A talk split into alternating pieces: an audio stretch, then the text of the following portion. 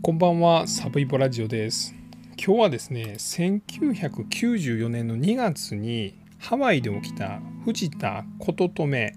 殺害事件という事件についてお話をさせていただきます。藤田琴留は知ってますでしょうか？僕は知りませんでした。なんか55歳以上ぐらいの方やったら知ってるみたいなことを聞きました。天才少女占い師9歳の時にハワイの狐に取りつかれたことによって千里眼を得た少女と、まあ、いうようなことが言われてます。なんやその肩書きと思うんですけれどもまあ本当に占いがピカイチで、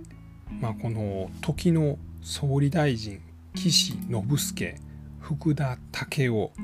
でパナソニックの誰だったかな、えー、と松下幸之助、え田中角栄の盟友と言われた長野健治。長野健治知ってます？あのあれですあれです。あのロッキード事件の時に記憶にございません。みたいなことを言った人らしいです。でそういうまあ財界のトップ、えー政治家のトップたちを占ってたと言われている天才占い師が、まあ、ハワイで何者かによって殺された。さらにはその同じ日にこの藤田琴留の義理の息子、まあ、養子ですねも同時に殺されたという、まあ、そういう事件なんです。でこの事件ですね僕全然知らんと今回ちょっとまあきっかけがあって調べて、まあ、本当にびっくりすることが多くてですね、まあ、前半はこの藤田琴留殺害事件これまあ犯人がいてですね、まあ、冤罪説みたいなのもささやかれてるんですけどもその辺りをお話していきます。さらにはですねこの藤田琴留にはですね義理の父親藤田丈吉というのがいるんですけれども、これもとんでもない男でしてですね、まあ、この戦中戦後の混乱期にですね、まあ、むちゃくちゃなことをして荒稼ぎをしていたと。でさらにこの藤田琴留という天才少女占い師をまあ作り上げたと、まあ、いうような男でして、えー前半は事件、まあ、後半はこの藤田琴留と父親の物語をお話していきたいと思っています。まずはこの殺人事件のお話です。まあ、その前に藤田琴留のことをちょっとお話していきましょうか。まあ、さっきも少し話したんですけれども、えーこの藤田琴留がまどんな占い師だったのかというとこですね。えー1938年なんで戦中に生まれてます。生まれたのは福岡県福岡市です。で、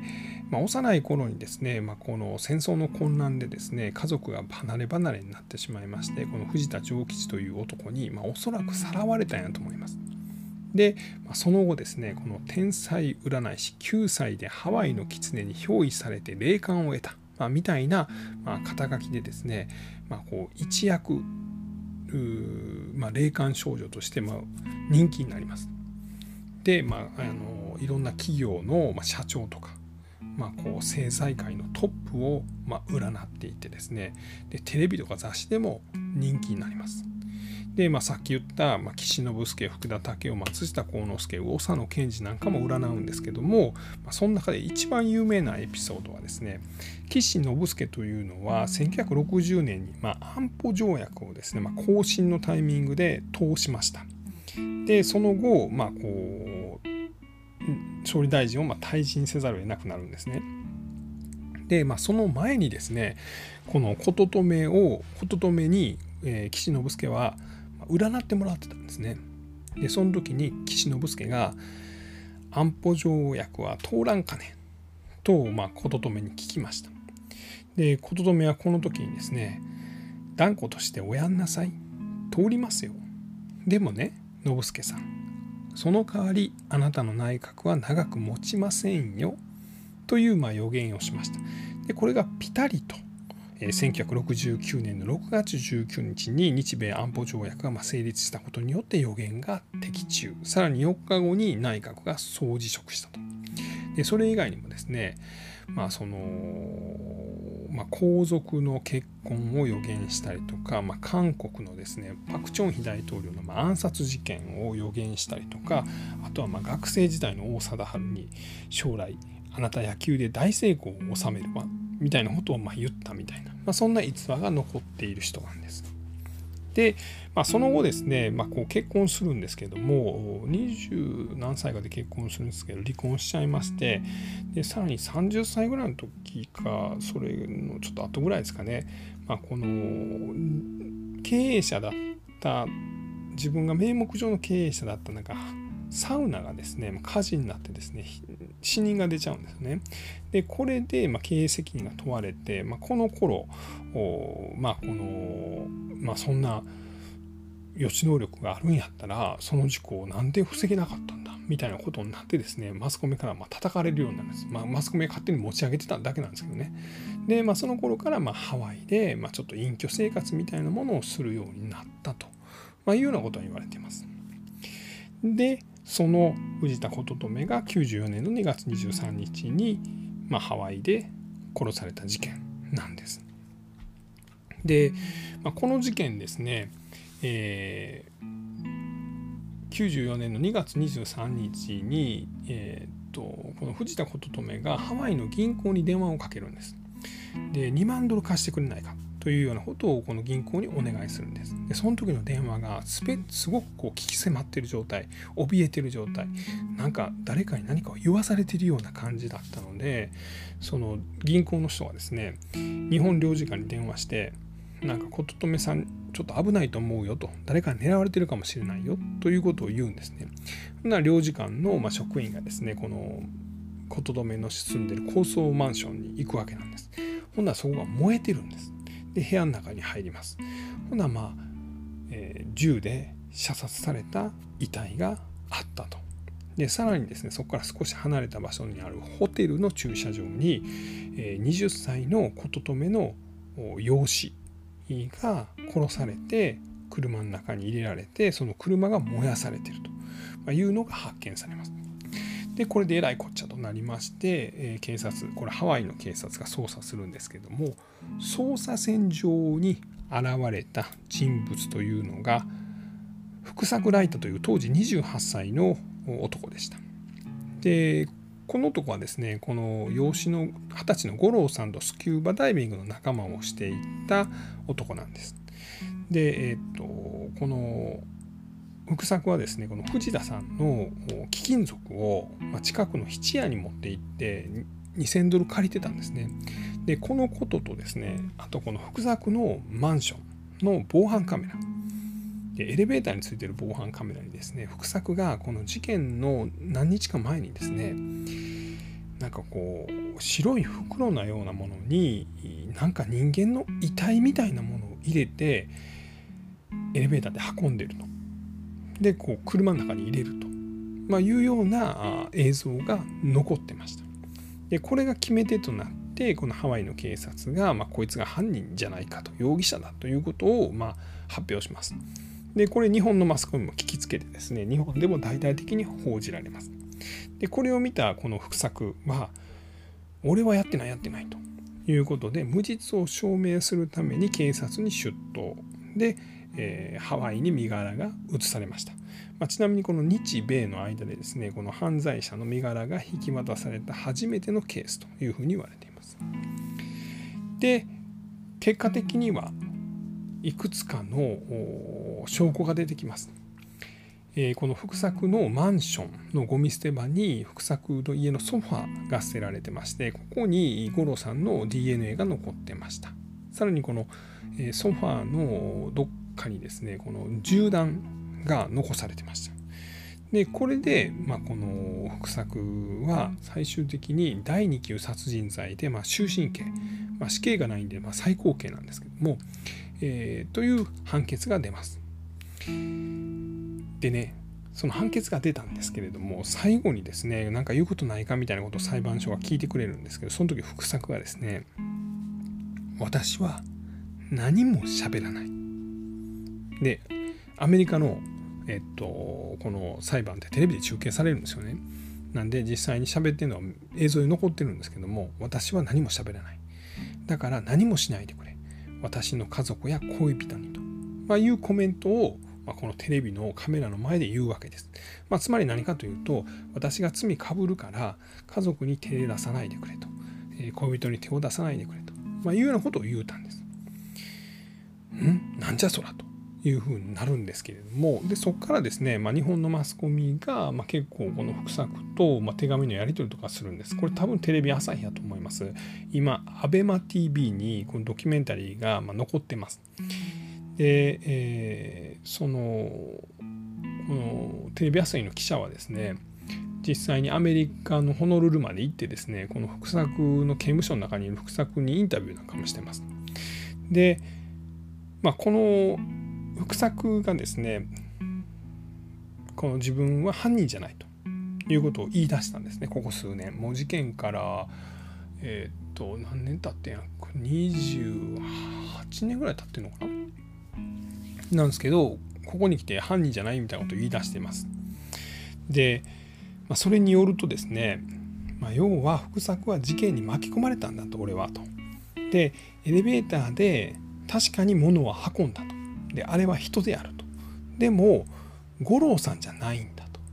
まいうようなことを言い出してるんです。でここからはですね福作が主張する真犯人説です。で、え一部はですねこのテレビ朝日が検証したことみたいなのも入ってます。で一つはですね福作は車で五郎さんの遺体を運んでその車に火をつけたというふうに言われています。で火をつけたのは、えっと、夜の10時とかそんなもんなんですけど実はその火をつけた4分前にですね福作は3キロ離れた場所のスーパーやったかコンビニの防犯カメラに映ってるんですね。でそこの区間はですね4分じゃ移動できないんです。10分ぐらいはかかるんです。なのでアリバイがあるというのが1。でもう一つはですねこれテレビ朝日がおそらく銃の専門家なんかにインタビューして、まあ、こうこうじゃないかみたいなことを言ってるんですけども、えー、裁判が認めた凶器は拳銃です。ですがその死体の検視結果、えー、鑑定を見るとですね傷口の写真とかもあるんですがその銃の専門家によるとこれは拳銃で撃たれた傷ではないと言うんです。で実はこの弾丸は貫通してるんですけれどもその穴がですね2センチぐらい開いてるんです。でこれは拳銃でこんなでかい穴はできないと。で、え、さらに拳銃をもしくっつけて体にくっつけて接射した場合この傷口がもっといびつになると。なんかこう火薬が燃えた時の熱とかそんなんで傷がもっとギザギザになるはずだと。でもこれは丸く開いてると。しかも2センチ大きい。でこれはおそらくショットガンのようなものを近距離で撃たれた穴じゃないかと。でさらにこの福作とあ福作じゃないや五郎さんと琴留さんの背中には点々の跡が残ってて。この点々は、まあ、実はこの散弾銃、まあ、ショットガンの弾ですね。これが体内で拡散してそれが背中に点々の、まあ、あざのような形で残ってるんじゃないかまあ、いうようなことが言われてます。つまり拳銃が凶器じゃないから福作が犯人じゃないと、いうようなことを言いたいということなんですね。で、えー、さらにはですねえっと五郎さんの顔には、まあ、このショットガンのあの木の部分一番後ろのこの肩とかに当てて衝撃を吸収する部分みたいなもので、まあ、強く殴られたが顔に残っていると。なので、まあ、おそらく犯人はそれで殴ってですねで最終的にそれで撃ち殺したんじゃないかと、まあ、いうようなことを言ってます。まあ、この辺りがこの ABEMA、まあ、テレビ朝日の、まあ、この冤罪じゃないかという主張の、まあ、ポイントなんですね。でじゃあ犯人誰やねんで何のためにこの藤田琴留さんとその息子さんを殺したんだと、まあ、いう話なんですけども、これがですねまあちょっとお話しますと、まあ、実は、えー、藤田さんはお金に困ってたと。これはどうやらほんまなんです。で、その理由は、この五郎さんが金遣い荒いから。で、これもおそらくほんまなんです。で、えー、っと、この犯人、今、服役している福来はですね、あ福作ライターはですね、えー、琴留さんから、まあ、2万ドル用意してほしいと頼まれたと。なので、福作は、えー、実はまあ北朝鮮系の在日コリアンなんですけども、まあ、自分が勤めてた北朝鮮系の在日コリアンが社長を務める会社に勤めてたんですけどそこの K 社長に2万ドル用意してくれとお願いしたと。ほんなら K 社長は偽札で2万ドル用意したと。でこれ貸したるけど、まあ、あげるんかな？だけどいついつまでは使っちゃダメよみたいなことを言われたでこれを藤田琴留さんに渡したと。たら藤田琴留さんはそれをそのまま五郎さんに渡したと。で五郎さんは金遣い荒いからすぐ使っちゃったと。でそれがぐるっと回って K 社長の耳に入った。ほんなら、まあ、K 社長はあかん言ったやんと。だから今すぐその偽札を取り返してくださいということを言ったと。でこの取り返す部隊がいたらしいんですね。なんか元警官も入ってたみたいなこと言ってましたけどがですねこの五郎さんの取り巻きの3人を軟禁したと。で軟禁した場所が、えー、福作ライターのマンションだったと。なので、まあ、こう地位とかも残ってるんだと。いう話なんですね。で実はこの3人とも殺害されてると。で自分がエレベーターで運んでたのはこの3人の被害者のうちの1人だと。であとの2人は他の実行犯メンバーが階段で運びましたと。だからよくビデオを見てくださいよと、えー、五郎さんは身長180センチ以上で体重90キロという大柄。でも福作がエレベーターで運んだのはどう見ても160センチ程度の体。これおかしいでしょ、まあ、みたいなことを言ってるんですね。で、まあ、なんでじゃあこの琴留さんと五郎さんが殺されたのかというと、まあ、実はこの琴留さんは占い師をやってたんですね。で、まあ、その時に、まあ、それこそその、えー、福田武雄とかですね岸信介とかですね、まあ、そういう政財界の大物の秘密をたくさん自分の黒い手帳にメモしてたと。でこの黒い手帳が失われてると。なのでこれはもしかしたら北朝鮮系のスパイ、まあ、もしくは共産系のスパイの人が日本のま何か中枢にダメージを与えるためにこの手帳を奪う、まあ、その目的でこの藤田琴留さんと息子さんが殺されてしまったんじゃないかというのが一説。でもう一説は、えー、偽札を借りてた。この偽札のことを公にしたくないということで殺されたんじゃないか、まあ、みたいなことをこの福作ライターは主張しています。で福作はですね、まあ、こう自らの今の状況をですね、まあ、実は末期がんで、えー、っと生存率2%しかないんだというのを、まあ、数年前のインタビューで言ってます。なので今生きてるかどうかは分かりません。まあ、ですが、まあ、これがもし真実としたら、まあ、この冤罪はどうやって話されるのかっていうのは、まあ、今後の話です。でここまでがですね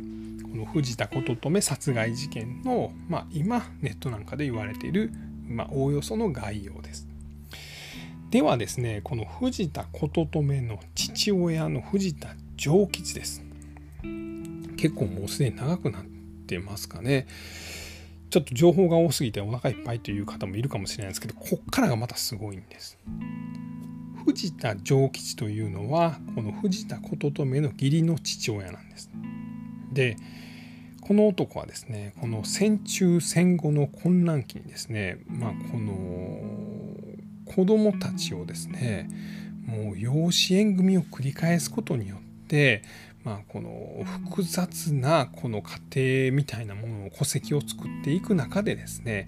多くの子どもたちに売春をさせて、一財一代の、まあ、巨大な、まあ、この財を成したと言われている人物なんです。で、まあ、どうやってこの戸籍を使って売春をさせるんだみたいなところなんですけどもここもね僕はちょっとほんまにこの本が読みたかってその本がですね「十和子と洋蔵」という、まあ、本が2004年にこの藤田琴留の実の弟さんが書いてるんです。でこの「十和子」というのは琴留の本名。で十和子と洋蔵洋蔵はこの弟さんの名前なんです。でこの本2004年に出てるんですけどですね。まああの Amazon でですね中古品しか売ってないんですけどその一番安いのがま3万円ぐらいです。で6作ぐらいこれ出回ってるんですけども66つぐらいの本が出回ってるんですけどね。これえっと一番安いのが2万9500円。で一番高いのが90万です。買えるかっていうやつなんですけど、まあ、ですがですねまあ、ぜひ皆さんお近くの図書館を検索してみてください。もしかしたらあるかもしれません。僕も図書館でいつか読みたいと思ってます。で今はちょっと読めないのでですねこのいろんな人が書評を書いてるんですね。感想ですね。でそこに結構なあらすじを書いてるんで興味のある方はまこの「十和子と洋蔵」というの検索してこの感想欄からですねおおよその内容をつかんでください。まこれによると、えこの藤田長吉という男はですね、ま、学歴詐称、ま、経歴詐称戸籍詐称、ま、みたいなことを繰り返してですねこのいろんな女性と子供を作ってで、えいろんな子供をさらって自分の子供にしてでその多くのまあ、女性たちにこの売春をさせたという、まあ、そういう人物なんです。でこの当時はですねまだこの売春防止法というのはできてなかったので、まあ、簡単に言うとですね、まあ、この子供をですねこの売春宿みたいに売っちゃうみたいなことができたんですね。なので、まあ、この戦後の戦中の混乱期どっかの役所が燃えたみたいなことを新聞で見つけたらですねそこの役所に行って今までさらってきた子供たちをですね、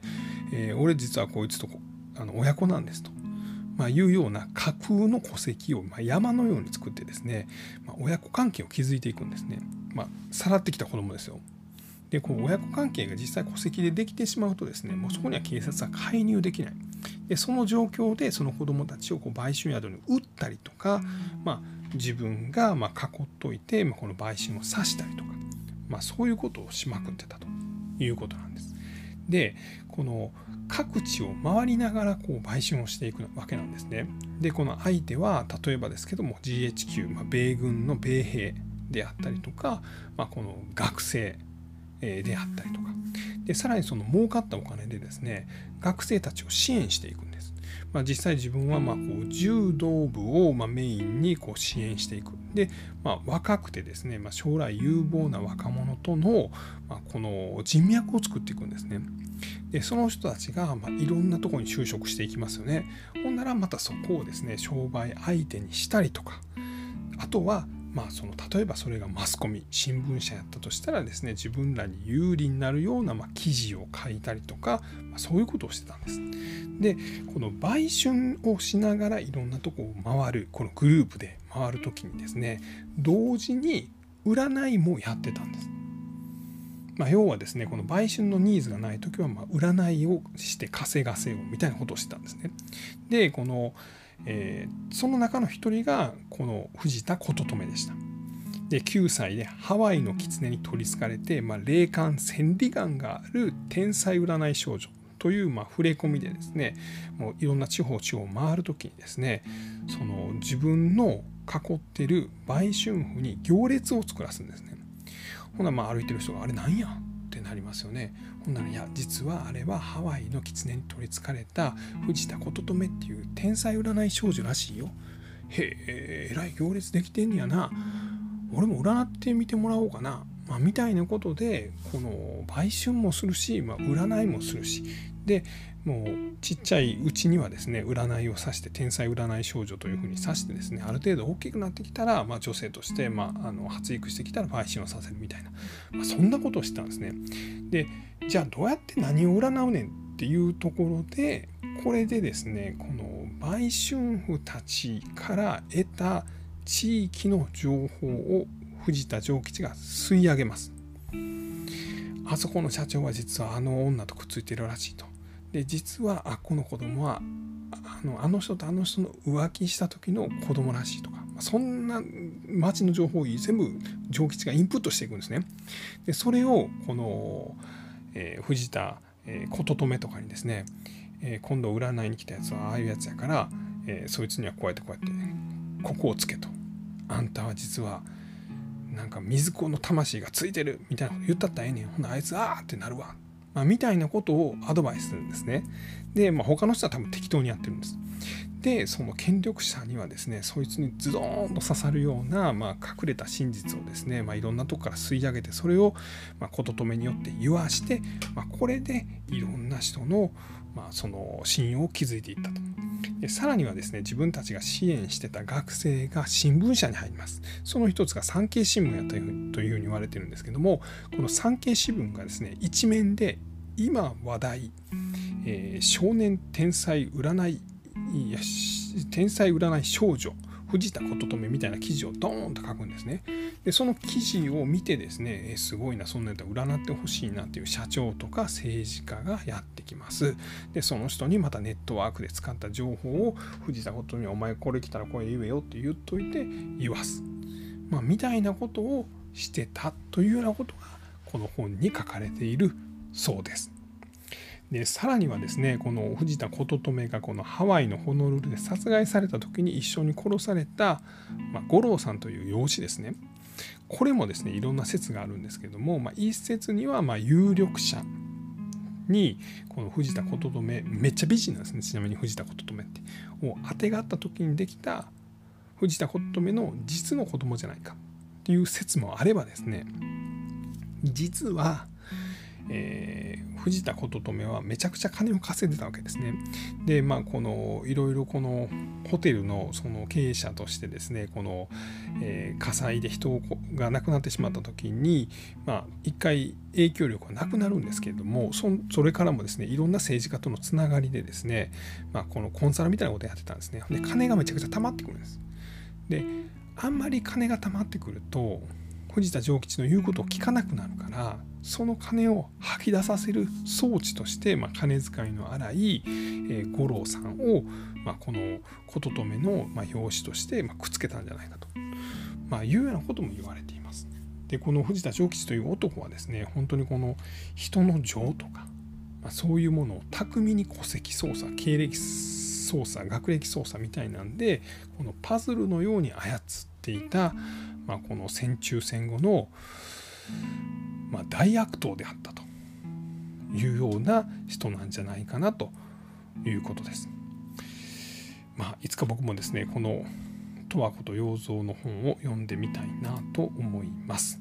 えー、今日はですねちょっとざっといろんな話ごちゃ混ぜになってるんですけれども1994年の2月23日にハワイのホノルルで起こった藤田琴留殺害事件についてお話をさせていただきました。えー、最近ですね結構大阪の方でもその養子縁組を利用したまあ保険金殺人事件とかもありますので、まあ、今後はちょっとそんなところも紹介していきたいと思っております。今日は最後まで聞いていただきましてありがとうございました。